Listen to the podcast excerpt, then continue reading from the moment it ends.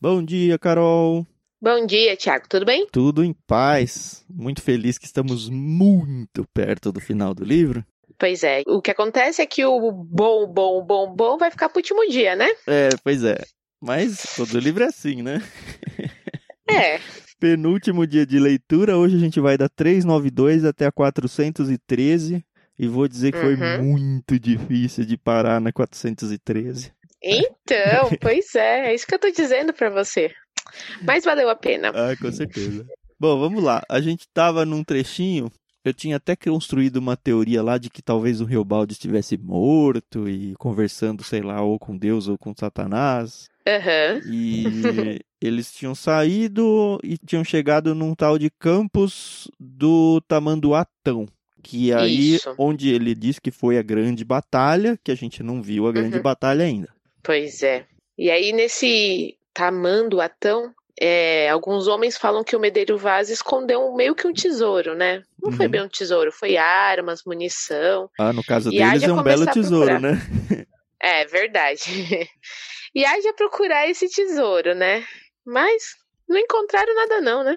Não, não encontraram. Não sei se alguém pegou, mas na real não sei nem por que que teve essa informação no livro, porque pra mim ela não fez nenhuma diferença. Mas Não sei, é, também foi só pra encher linguiça, né? Porque depois de 390 páginas, né? Tem que ah, botar algum assunto aí, é, né? ou a gente não pegou alguma coisa na leitura, ou é algo que vai aparecer ainda no último capítulo, né? Vamos ver.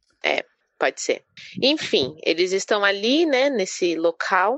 Eu nunca entendo quando é um campo aberto ou quando é uma cidade abandonada, porque de repente eles estão ali num matagal, de repente eles estão numa casa, eu fico meio confusa com essas informações. Eu achei que é um campo aberto aqui, um campo bom pra guerra. É, eu sei que os homens começam a se preparar porque vão finalmente enfrentar o, o bando do Hermógenes, Uhum. né?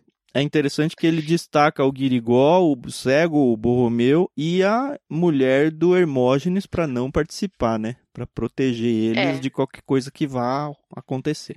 Deixam eles num Exato. lugar seguro, se é que existe um lugar seguro. é, e assim, apesar de todos os homens do bando estarem preparados e prontos pra guerra, ele quer o Diadorim perto dele, né? Uhum. Tá super preocupado, E- claramente, né? Te arma bem, Diadorinho eu disse. Te arma bem, mano meu. Isso. Ele ainda fala: por que, que eu disse isso? O senhor me confere que eu ingrato não era e que nos cuidados do meu amor Diadorim sempre estava. Então, apesar de a gente ver os altos e baixos dessa relação estranha, acho que mais por parte do Riobaldo do que do próprio Diadorim, mas que era um amor sincero que ele tinha pelo Diadorim, né? Sim. E aí começa. Finalmente começou aí alguma coisa, alguma movimentação. Demorou pra caramba, né? Foi um. Porra! Mas ó, ele já descreveu algumas guerras ao longo do livro. Sendo essa, Ah. acredito eu, né, a guerra principal, talvez vá se arrastar até o final do livro, Uhum. tinha que ser algo bem épico mesmo. Se fosse outra narração Exato. similar às anteriores, não, não sei se seria tão legal. Mas apesar de tudo, eu achei até meio parada. Não sei se foi a narrativa dele, Uhum. mas tem até aqui uma parte que ele fala que o Riobaldo montou no cavalo dele e meio que deu uma fugida. E aí ele falou: Não, eu tenho que voltar, que eu sou o chefe, os homens têm que ver que eu tô ali e tal. Eu falei: Ué, não entendi. Que ele vai pra debaixo de uma árvore. Ah, não, é ele porque ele, lá. Ele sempre foi o, o da guerra, né? O cara que ia pro meio É. da batalha. Agora ele a primeira vez vai ser chefe numa guerra. Ele fica nessa luta interna. Eu sou chefe, eu sou chefe. E chefe é o comandante que fica dando as ordens, mas pelo que eu entendi aqui, não participa ativamente do meio da batalha. Se você for pensar, É. todas as outras guerras, a menos daquela vez que eles pegaram o Zé Bebelo, que eles estavam num grupo, acho que uns 10 jagunços só, eles nunca Uhum. pegam de cara o líder. O líder meio que não aparece. Aparece no final. É um, Sim. ou nem aparece. Então ele não Verdade. participa do, do ápice ali da guerra. Então, acho É. que era isso que ele estava falando. Agora, apesar de eu saber que eu tenho condições de estar lá no meio e ele tem essa batalha interna dele aí pra não, vou lá, não, não vou, ele fica, não, eu sou o Urutu Branco. Eu sou o líder, Uhum. eu sou o chefe e eu vou ficar aqui comandando as tropas. Só isso. Ele participa um pouco, né? Porque ele até fala, né? Matei não sei quantos, toma nove. É, é até engraçado o jeito que eles falam. E ele é um bom atirador, né? Ah, Então, acho que vale. E a gente vê que morreram algumas pessoas aqui, alguns jagunços, né? Tanto da parte do Hermógenes quanto da parte dele. Mas essa parte, assim, é. Pra mim, É guerra. É. Não morreu nenhum grande nome. Alguns nomes que a gente já tava meio habituado, mas Sim. não morreu nada de grandes personagens principais, nem coisa assim. É, é isso. Ele ainda fala aqui que uma bala passou pelo jaleco dele, pelo chapéu de couro, né? Mas que ele não morreu e tal. E Aí eu principalmente pensando, que ele é, não tinha medo. Porque ele, eu Então. estava lá imperioso. Eu sou o chefe, eu estou aqui, as balas passando do meu lado e eu nem, nem apiei, né? Que eles falam. Eu nem apiei do Aham. meu cavalo. Fiquei aqui, tomei uma bala no chapéu, como você falou, tomei uma bala no braço, mas eu estava lá, firme, É, confiante E- e sério. O que eu não sei se foi uma boa opção dele, mas enfim. então.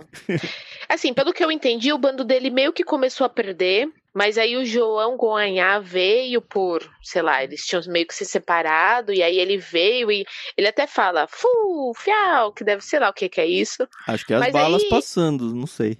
É, pode ser. Aí veio o Paspe, o Cesfredo, o Suzarte, enfim. Eles meio que começaram a ganhar a batalha. Uhum. Eles tinham quebrado o Mas- grupo em três, né? Tinha o grupo principal e aí Isso. um ia pela esquerda, o outro ia pela direita. É legal de dar uma olhada nessas estratégias de guerra. A gente Uhum. vai ver um pouquinho mais adiante que de fato isso faz toda a diferença. Aham, verdade. Aí ele diz que dali a Val tudo estava já ganho, desfecho do fim desse final, somente para colher o maduro. Eu podia sobreviver. Sei que risquei, joguei de galope em cima. Então ele parte para dentro do bando, que é meio o Davi chegando no fim da guerra, depois que o capitão da, da guarda dele já ganhou a batalha. Agora eu vim aqui só para mostrar que ó, eu estava junto com vocês, né? É, e eu achei legal que, mesmo durante toda essa estratégia e guerra, um dos homens do Hermógenes cai muito ferido e ele é meio que ainda misericordioso, né? Ainda dá água pro cara. Ele fala que mais água ele pedia, cristão. Sede é a situação que é uma só, mesmo humana de todos. Rebaixei o corpo e dei nas mãos dele a minha cabaça, quase cheia, e que era boa como um cantil. Uhum. Então você vê que, que mesmo diante de uma guerra, eles sempre tiveram essa ética, né? De respeitar quando o cara tá desarmado, ou quando ele já sabe que não tem mais solução. Porque o cara morreu, né? A gente não, não viu a morte dita dele, mas ele morreu. É, eu acho que sim, mas não foi um tiro na cabeça, né? É. E, E aí ali era guerra, né? Não era deserção, nada. Não era um fato É. como foi aquele, aquela vez que eles pegaram o Zé Bebelo, por exemplo. Exato, exato. E aí eles começaram a perseguir um cara muito grande, né? E aí esse cara pulou do cavalo e aí correu pra uma casinha lá que tava meio abandonada. E quem que era o cara? Hum, Ricardão, olha lá. O que E aí- acontece é que eles dão um tiro pra quase derrubar a casa, né? E aí gritam: Eu- Seu Ricardão, o senhor saia pra fora. Eu gritei: E nada. Aí ele daí: Pau de fogo, minha gente. É demais essa frase. É. Aí blá, blá, blá, de novo, e parece que se sofrer mais uma terceira, a casa vai ruir, né? Aí ele grita de novo: Seu Ricardão, o senhor se saia. E ele, no esquisito, respondeu: Vou sair. e ele não tava nem ferido, né? Não, tava de boa. Aí eu fiquei É, achando só- que. Será que não vão matar ele? Não é possível, né? Não é? Aí o, o Riobaldo vê que o Diadorim vai fazer alguma besteira, né? Ele tá com já a faca na mão. Aí ele, deixa eu resolver isso aqui. Pá! Matou o Ricardão. Uhum. Demorou, eu achei. É, Porque esse povo fala demais e age de menos. é. E eu acho E que o Riobaldo matou ele aqui à distância justamente pra não ter um confronto corpo a corpo ali com o Diadorim, que já pensou se o Diadorim se dá mal ali? É verdade. E aí o Riobaldo não deixa eu enterrar o Ricardão, né? Uhum. E vão embora dali, pega o bando dele, vai embora. E eu achei muito interessante essa parte, né? Porque ele começa a descrever os urubus se aproximando, né? Por causa dos corpos, E- né? Ele não deixa Exato. enterrar acho que ninguém, né? Não. E morreu muita gente da parte dele também, né? Ah, tem que morrer a grande batalha final, né? Sabe quando eu li essa parte que morreu o Ricardão? Eu fiquei pensando, é, muito roteiro de videogame, sabe? Matou o subchefe e agora falta o chefão. falta o Ah, é Hermógenes. É, Aham. E a gente vê que eles continuam aí, agora eles têm que ir atrás do Hermógenes mesmo, porque só falta ele, né? É, e eu achei meio covarde do Hermógenes. Ele sumiu, né? Ninguém sabe dele. O bando deles perdeu, foram embora. Então começa aí uma batalha, uma segunda fase aí, onde eles têm que de novo ir buscar o bando restante aí junto com o Hermógenes. Exato. E tem até uma parte que o Reobaldo fala: ah, será que vai ter que começar tudo de novo? Não é possível que a gente vai ter que começar atrás desse homem. Ai. Eu falei: ah, não, pelo amor de Deus, não é possível. O livro já tá no final. tem que ser agora. É, tem menos de 30 páginas agora. Não, 30 e pouco. É. E aí, durante uma noite lá, o, o Riobaldo, depois da morte do Ricardão, ele não consegue dormir, né? Ele acorda por volta da meia-noite e ele fica acordado ali, pensando em toda a situação que eles estão vivendo, né? E, é, assim, é aquela coisa, são os, os devaneios dele, né? Isso, que é bem bonito essa trecho. Sim. Ele pensa no Hermógenes mesmo. mais uma vez. E é interessante uhum. que até o clima, ele tempo de guerra foi um tempo assim, de sol bonito. Véio. E agora uhum. tá chovendo de novo, então é bem introspectivo mesmo, até o clima. É, é assim, não tá só chovendo, né? Tá dando trovão, raio, tá cheio de lama o lugar, então tá bem feio, assim, de tempo, né? É, ele manda uns batedores, e aí tem um trecho aí que ele começa a pensar no Hermógenes e tal, e aí volta uhum. um dos batedores dele. O Suzarte. O Suzarte e volta quase morto já, né? Parece que ele galopou aí. Lembrou da, da corrida de São, São Silvestre? Não, a maratona, né? Você sabe qual é a história da origem da maratona, não? Não, não sei. Teve alguma guerra, eu não sei qual guerra que foi. Guerra de maratona, talvez. Eu não sei. Mas essa estilo guerras gregas, assim, em que uhum. um soldado ele tinha descoberto que uma tropa estava chegando para o ataque e ele voltou correndo 42 quilômetros e pouco, que é exatamente a extensão da maratona, para avisar que as tropas estavam chegando. Então ele correu todo esse percurso, Eita. avisou e morreu, depois de tanto que ele se esforçou para correr. Uhum. Essa é a história, não sei se é verídico ou não, mas a corrida da maratona foi baseada nessa, nesse fato aí. Foi quase, é quase isso, 1917. né? É. é. Ele chega e fala: pulando sorrente no ar, no chão, tomou um átimo e relatou: eles estão. E para o resto apontou com o dedo, acho que não consegui nem falar, né? O Hermógenes, maior maldito, indica da onde que ele tá vindo, né? Poeira de uns uhum. 80, ele fala, era o Hermógenes. E aí então Eita. eles vão se preparar para essa segunda fase da batalha aí. Isso. Aí, de novo, ele vai repartir o bando, né? Ele ficou com metade uhum. e outra metade ficou lá com o João Guanhá e o João Conclis, né? Uhum. E ele ficou com. É, como que era o nome do outro lá? Marcelo Marcelino, Pim, né? Marcelo. Marcelino Pampa? Marcelino. Isso, Marcelino Pampa. E eles vão e pro tal de falaram... paredão, que é onde vai rolar a treta maior mesmo, né? Isso, aí essa parte eu gostei.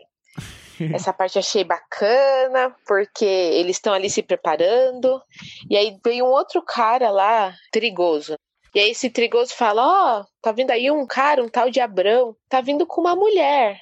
E aí o medo do Riobaldo se concretiza, né? É a Otacília que tá vindo e tá vindo no pior momento, né? Que Nossa, é no momento a hora que apareceu guerra. isso aí, eu falei, putz, grilo, mas que hora pior para chegar, né? Ferrou. Não é? Ah, sim. E aí, assim, eu achei a decisão do, do Riobaldo muito sensata, porque... Mas foi mais de uma página de luta interna para ver o que, que eu faço. Eu sou o chefe aqui, eu fico... É. Ou não, eu é. vou lá buscar ela, afinal de contas ela é minha noiva, mas aí eu abandono todo mundo aqui no maior ponto da guerra. Provavelmente eu não vou pegar a guerra, ou pelo menos vou perder. Uhum. Se o meu bando perder, a culpa vai ser minha, porque eu não vou estar aqui para coordenar. É a vida, né? São as decisões que a gente tem que tomar, né? Você achou que ele, ele acertou ali? Eu achei que ele acertou. Eu achei. Particularmente, independente de se ele pensou com o coração ou não, ele estava pondo uma vida mais que inocente em jogo, né? Que era a vida da Otacília. E os outros, os jagunços, eles estavam na, naquela empreitada porque eles queriam, porque eles queriam vingar a morte do Joca Ramiro e tal. Mas a ele é o presidente da nação ali, Carol. Ah, então. São as decisões difícil que a gente pra tem que caramba. tomar, né? E pra ele muito foi difícil. muito difícil. Exato. E aí ele pega o Alaripe e o Kipes e fala: vocês vão comigo, né? E aí o Diadorim vem, achei muito legal essa parte. Porque aí ele pensa: putz, o Diadorim vai vir aqui, vai me retalhar porque eu tomei essa decisão e eu não tô indo lá tal. Mas o Diadorim até que. Não, o Diadorim que quer ir é, junto, foi... né? Não, ele quer ir junto, mas quando ele fala não, o Diadorim fala: você sempre foi meu chefe. E eu achei isso muito bonito, porque, de novo, mesmo contrariado, é aquela coisa da fidelidade, né? De um respeitar o outro, né? Apesar que ele mesmo fala que ele teve que ser muito grosso com o Diadorim, porque ele sabia que o Diadorim ia acabar seguindo ele, né? Sim. E, e ele nem dá embora, chance ele... pro Diadorim voltar, né? Porque é, ele pega, sobe no é. cavalo é. e vai embora e nem olha para trás. E o Diadorim ainda ia montar, não sei. Mas o fato é, é que o Diadorim fica e obedece a ordem dele. Eu achei que o Diadorim não ia obedecer, não. Mas obedeceu. Então. E achei até engraçado que nessa parte ele pensa alto, né? Diadorim é doido. E aí, quem diabo é Diadorim? aí ele conta aí ele sem fala, querer o segredo, né? É, que Diadorim é o Reinaldo. Mas assim, os, os caras também, nem o Kipes nem o Alaripe ficam, oxe, como assim? Eles falam, ah, beleza, né? Vai saber é, por Diadorim, quê, né? boa apelidação. é só isso que eles falam. É. Mas não sei se eles não estavam dando bola ou se eles não deram bola porque era o chefe, ficaram com temor do chefe, não sei.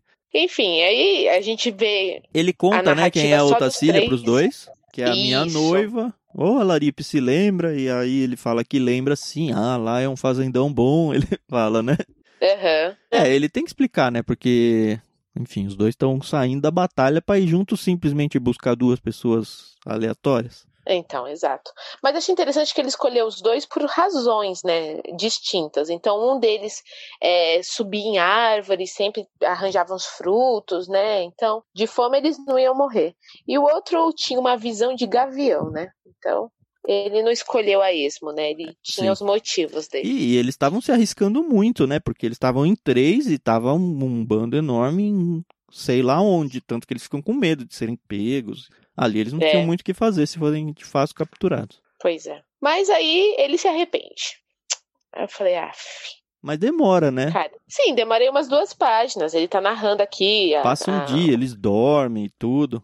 Isso, aí ele é o último a acordar. Quando ele acorda, já coaram café, já estão esperando por ele e tal. Mas eles não tinham certeza absoluta de que era ela, né? Um pouquinho antes é, então. tem um trecho que fala: é, tudo como que tudo se me dava raiva, tanto por causa desse vaqueiro trazedor de relatos, nem eu soubesse certo se era o seu Abão, se era o Tacília. O cara falou, é um tal de Abraão, Abrão, né? Isso. E eles vão.